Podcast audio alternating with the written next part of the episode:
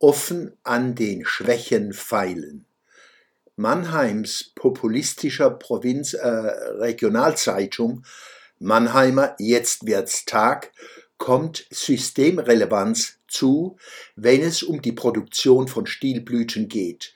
So schenkte sie uns am Mittwoch, dem 15. Juni 2022, diese unschlagbare Schlagzeile. Offen an den Schwächen feilen. Dieser schlanke Satz wird der Kultusministerin von Rheinland-Pfalz, Katharina Binz, zugeschrieben. Da ich meine Zeitung kenne, kann ich nicht sicher sein, ob Frau Binz das wirklich gesagt hat. Da sie eine Grüne ist, kann ich es aber auch nicht ganz ausschließen.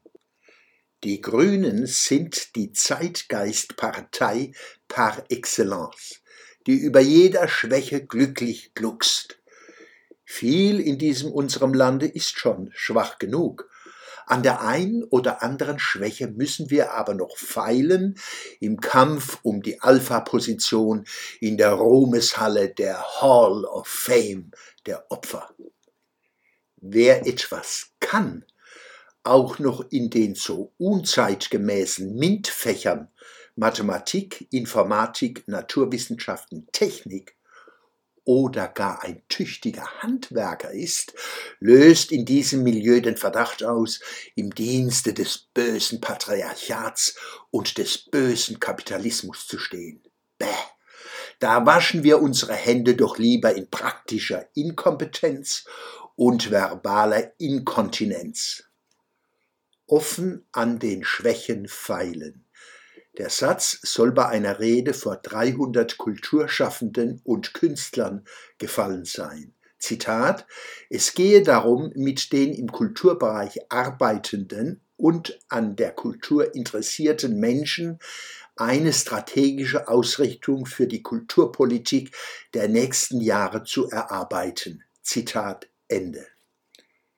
Die Ministerin und die Kulturschlaffenden und GünstlerInnen könnten sich unendlich Zeit sowie analoge und digitale Konferenzen sparen und Tonnen CO2-Ausstoß. Haben die meisten dieser freien, kreativen ihre strategische Ausrichtung doch längst entwickelt und in ein eindrucksvolles Logo gegossen. Eine zur Schale geformte, nach oben offene Hand. Und sonst? Der bedeutende Filmemacher Imad Karim hat nach dem großen Erfolg von Polens deutsche Migrationskrise, den ich immer wieder empfehlen kann, einen neuen Film vorgelegt. Wer wird Muslimionär? Wer wird Muslimionär? Darin bietet Imad Karim im Gespräch mit David Berger Satire, Sarkasmus und Sachlichkeit, Ironie, Analyse und Information zum Thema Islam. Sehr zu empfehlen. Der Schwöbelblog am Samstag, 18. Juni 2022.